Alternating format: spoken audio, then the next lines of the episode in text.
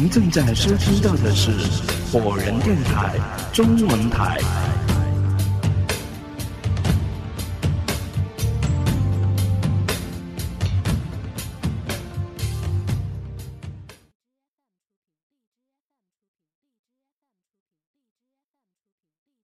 行尸走肉，我浑身泛起一股凉意，脸上汗毛直立，头发连根竖起。我怎么会想出这么可怕又如此贴切的一个词呢？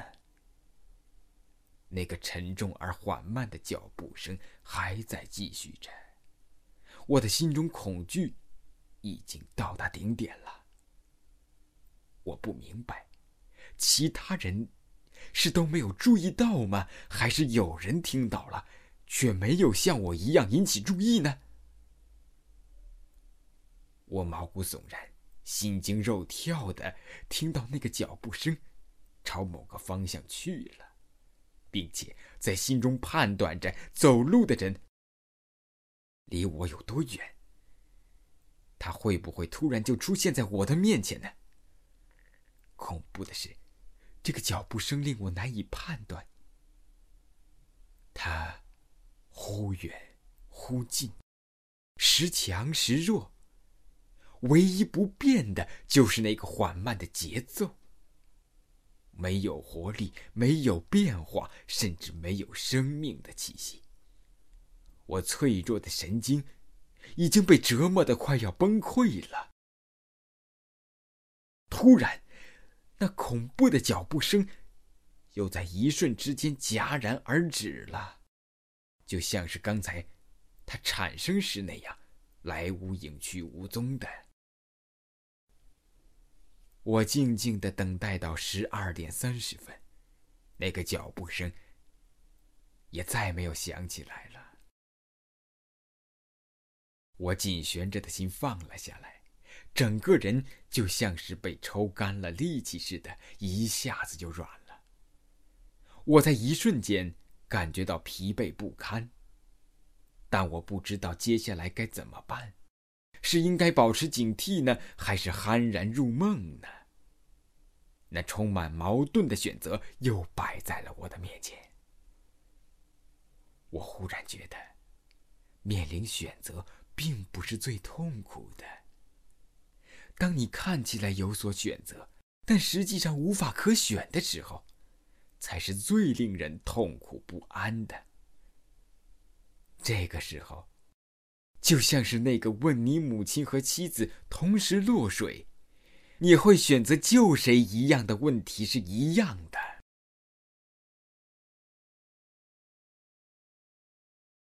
十四，第二个死者。二零零某年九月二十六日早上七点五十。半梦半醒之中，我听到呼喊、惊叫的声音。睁开眼睛，我看到左前方墙边围着好几个人。直觉告诉我，又出事了。我掀开身上的被子，从地上站起来，快步凑拢过去，走上前去一看，我的脑子“嗡”的一声炸开了。又一个新的被害者产生了。是那个胖女人。她的死相和络腮胡子大汉几乎是如出一辙的。扭曲的面容，惊恐而圆瞪着的双眼，张开的嘴巴。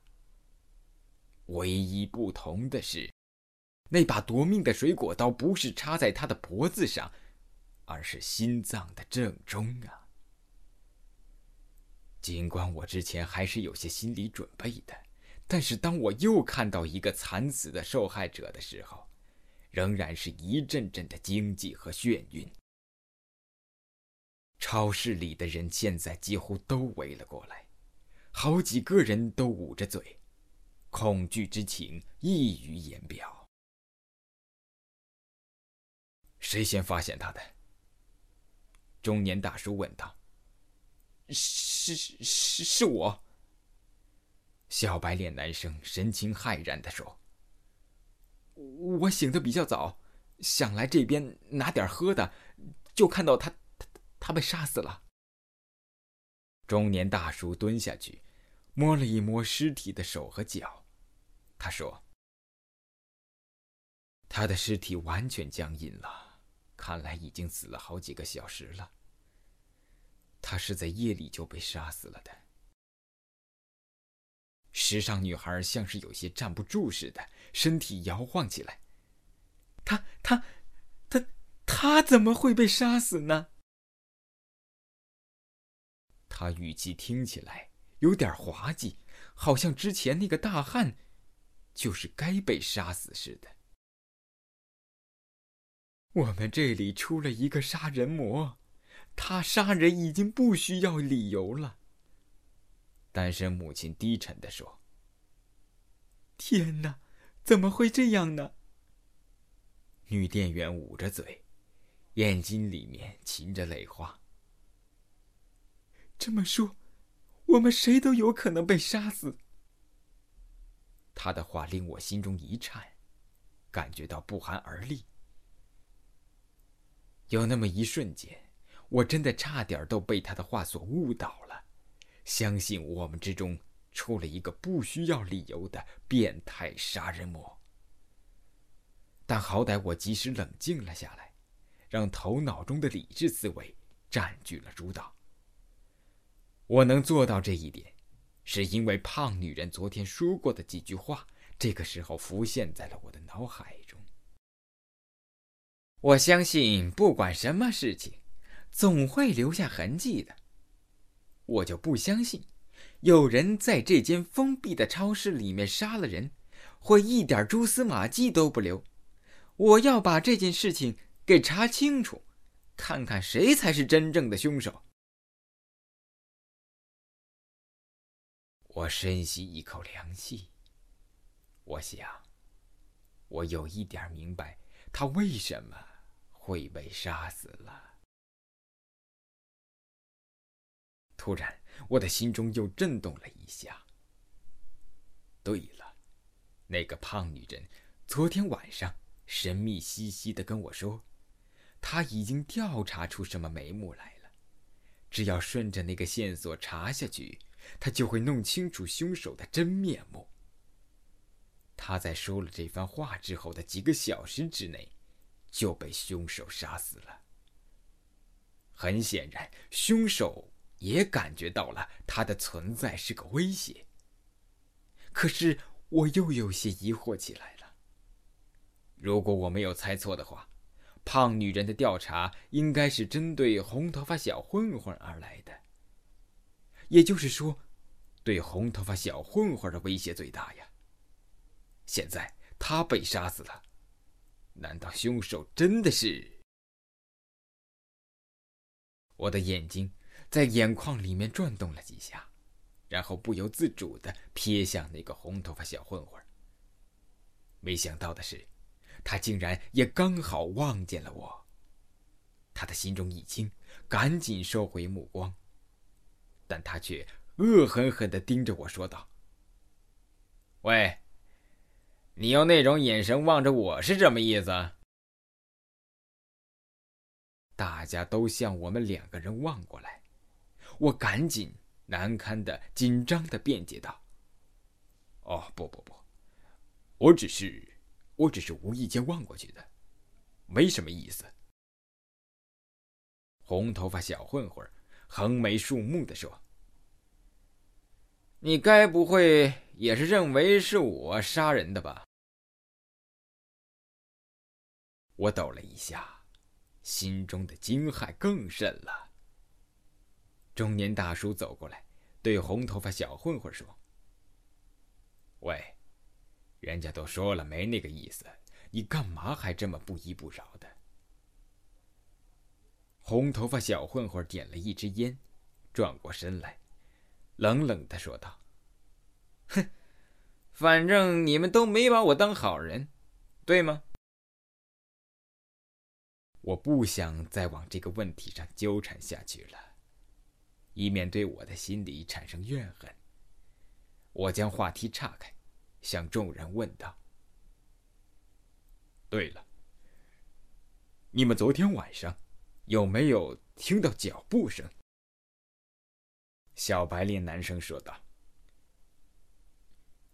昨天晚上有人起来上厕所什么的，当然会听到脚步声。怎么了？”我摇着头说道：“不，那不是普通的脚步声，而是一种缓慢而沉闷、没有生命气息的怪异的脚步声。”时尚女孩打了个冷静：“你你别说的这么恐怖好不好？现在的状况已经够瘆人的了。”可是，我听到的那个脚步声真的就是这样。面向我的单身母亲，时尚女孩和小白脸男生对视了一眼，都是一脸的茫然。小白脸男生摇着头说道：“我我们都没有听到你你说的那种怪怪异的脚脚步声啊！”我十分惊诧，这怎么可能呢？那个声音虽然不是太大，但十分的清晰。怎么可能只有我一个人能够听到呢？小白脸男生说道：“不会是你睡睡迷糊了吧？”听他这么一说，我还真有点不大确定，昨天晚上的事情是真实的，还是虚幻的了。我只记得当时确实有一点半梦半醒的。但不管怎么说，我对那个恐怖的脚步声印象十分的深刻。不过现在也说不清楚那种印象是来源于梦里的还是现实的了。我后悔当时没有掐自己的大腿一把来确认一下。正在暗自懊恼之际，我无意之间瞥到旁边的女店员。发现他低着头，脸上掠过一丝惶恐不安的神情，分明是对我刚才所说的话有所反应。但那只是一瞬之间的，那种不自然的表情就被他掩饰过去了。他又恢复成那副楚楚可怜的模样。我心中暗暗生疑，不知道他为什么会出现这种怪异的表现。更不明白他为何要刻意的掩饰。中年大叔这个时候说：“算了，现在就先别说这些了，我们还是先把他抬到储物室里去吧。”我在心里叹息了一声。现在的状况是越来越复杂了。我怀疑的目标开始飘忽不定，我现在自己都不知道到底对谁的怀疑成分要多一些呢。但是我知道，让我们揭开谜底的时间不多了。现在储物室里已经有三具尸体了。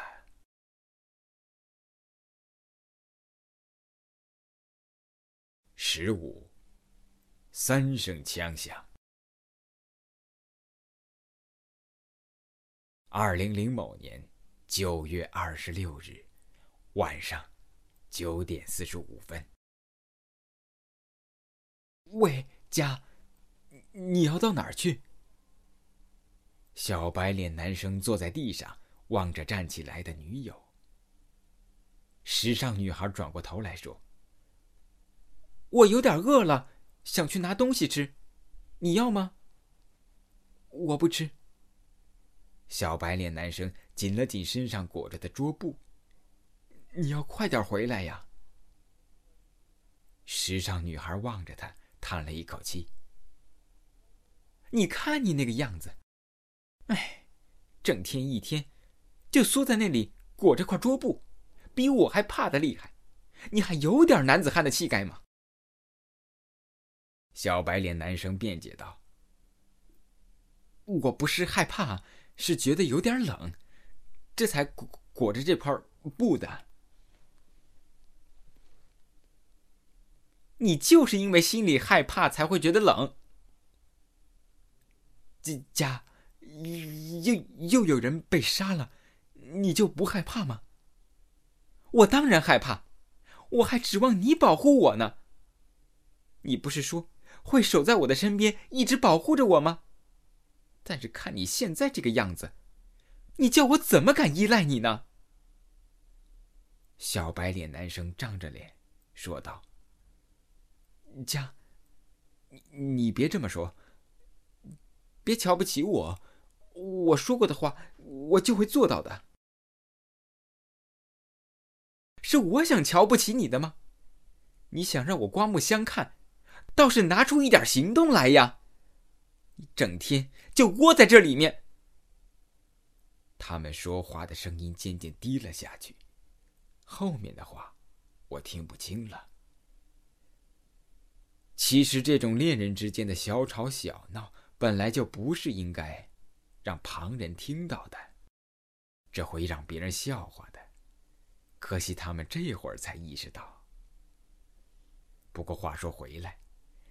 没有了这两个小两口精彩对白作为调解，我倒觉得有些无聊了，又只有对着前方发呆。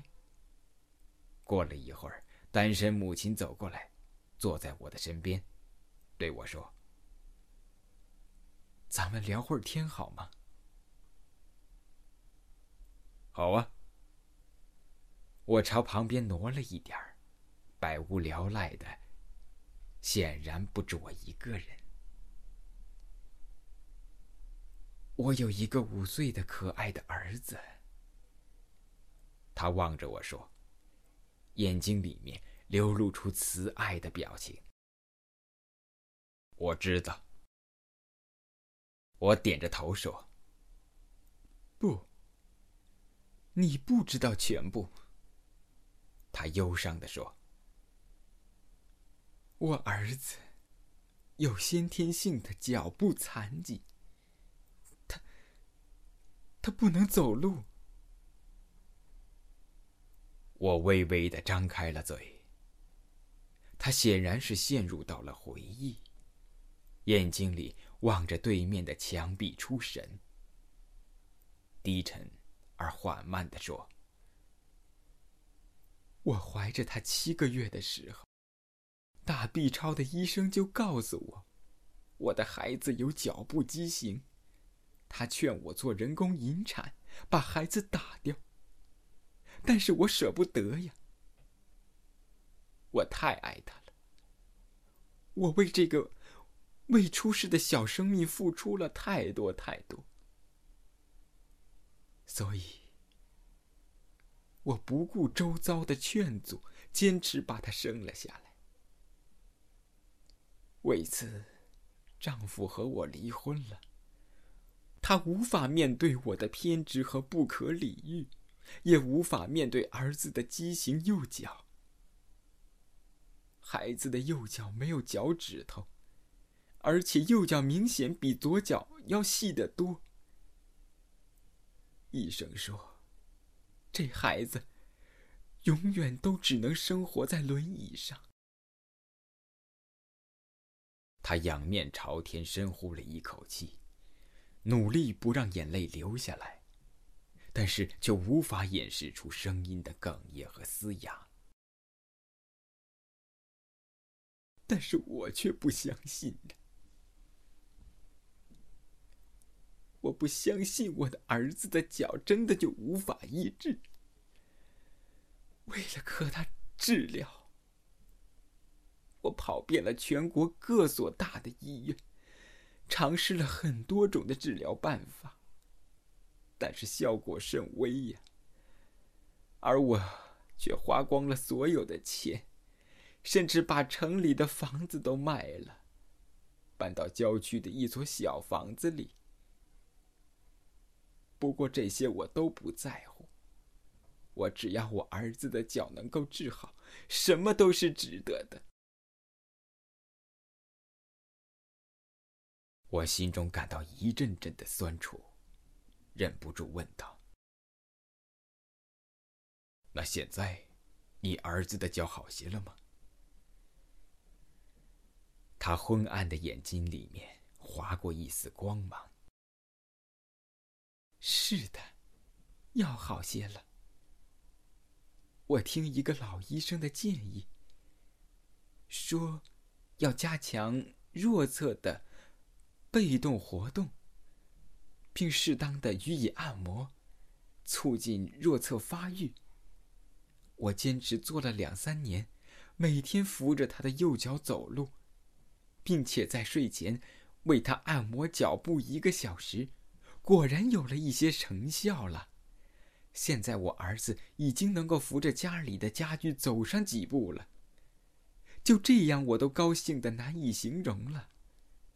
但我儿子还是不满足啊，他充满信心的对我说：“妈妈，我还要继续锻炼，我有个理想，以后要当短跑冠军呢。”他还叫我先别告诉别人，说这是我和他之间的小秘密。听到这里，我已经是泪流满面了，心中最柔软的部分被轻轻的托起。几乎是意料的，单身母亲居然没有哭，她舒出一口气，望着我说：“哎，对不起，絮絮叨叨跟你说了这么多，都让你感觉到烦了吧？”“哦，不。”我摇着头说：“感谢你跟我分享你心中的快乐和悲伤，还有你儿子的小秘密。”单身母亲凝视着我的双眼，许久，她用耳语一般的声音对我说：“让我再告诉你一个小秘密吧。”单身母亲凝视着我的双眼，慢慢的将嘴贴近我的耳朵。她轻声的说：“我想，我有些明白这一切是怎么回事了。外面和里面到底出了什么事，我都知道了。”我倏地瞪圆了眼睛，惊愕的望着他。什么？你怎么会知道的？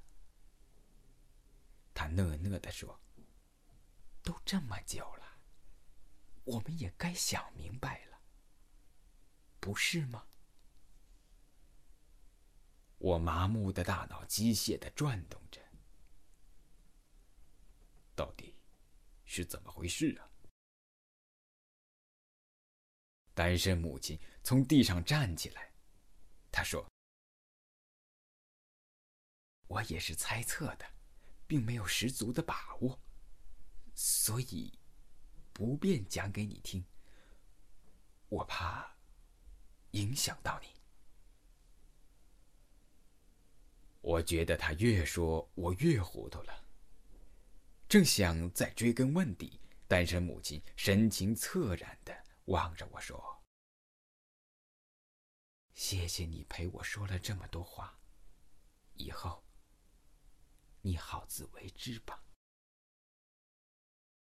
说完，他就转身离开了，绕到几排货架之后。我瞠目结舌的愣在那里，半天没有反应过来。他说：“我们都该想明白了是什么意思。”说怕影响到我，又是什么意思？他到底悟出了什么呢？既然他都想明白了，为什么又不能告诉我们大家呢？一连串的问题在我焦躁不安的想象之中盘旋着，越变越大，把我的内心压得沉甸甸的，喘不过气来。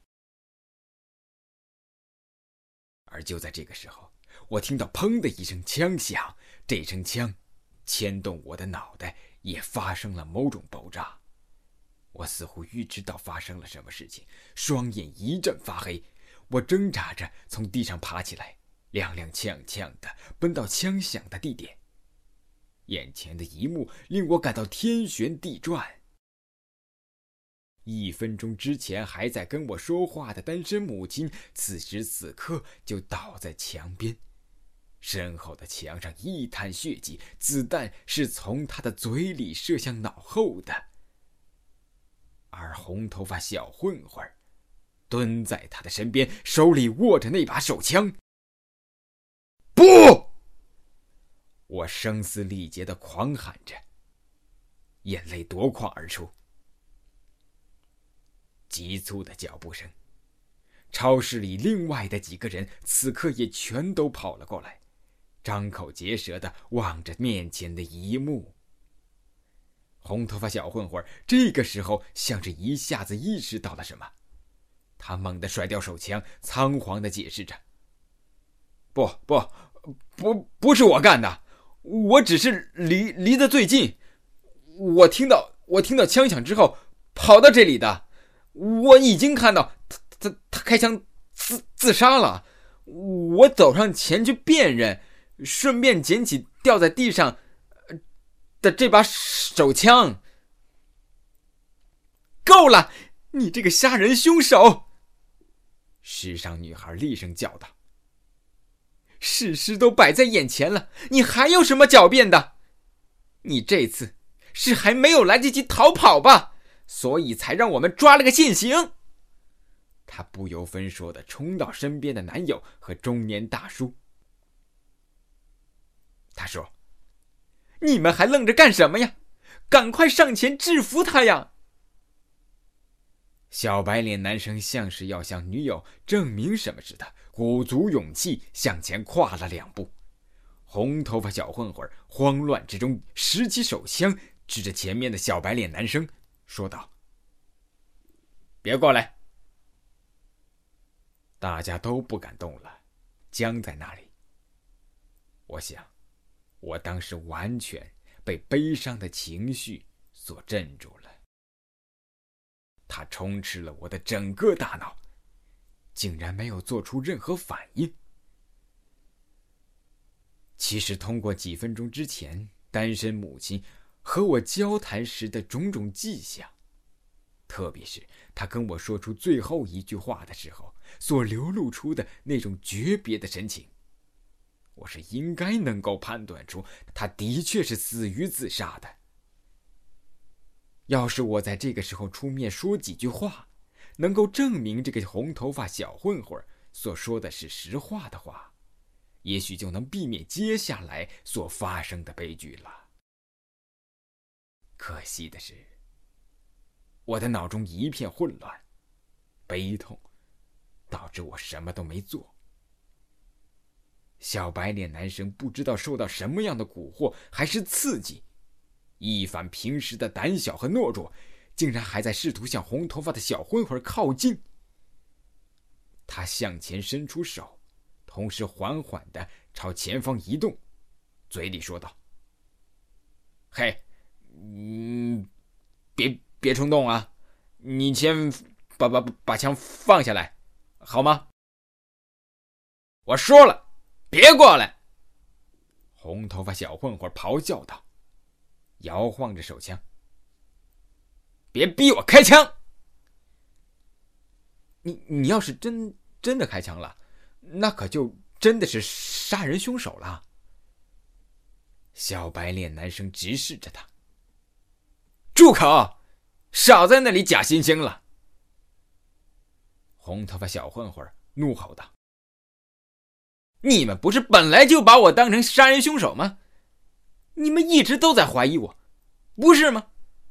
就因为我穿成这样，头发染成这样，你们就都不把我当成好人？你们这些以貌取人的混蛋，根本他妈的就不听我解释！”就自以为是的给我定上罪名，我们没跟你定罪。小白脸男生缓缓的朝前挪动脚步。刚才到底发生什么事了？咱们坐坐下来慢慢说，好吗？你你先把枪放下来，别再靠近一步。红头发小混混已经退到墙边了。他的脸变得疯狂无比，举着枪的手因紧张而不住的颤抖。你以为我不知道你们现在心里是怎么想的吗？你们先想把我稳住，待我稍一松懈，就一拥而上把我制服。别做梦了，我不会让你们得逞的。这里是 Fireman Radio 火人电台。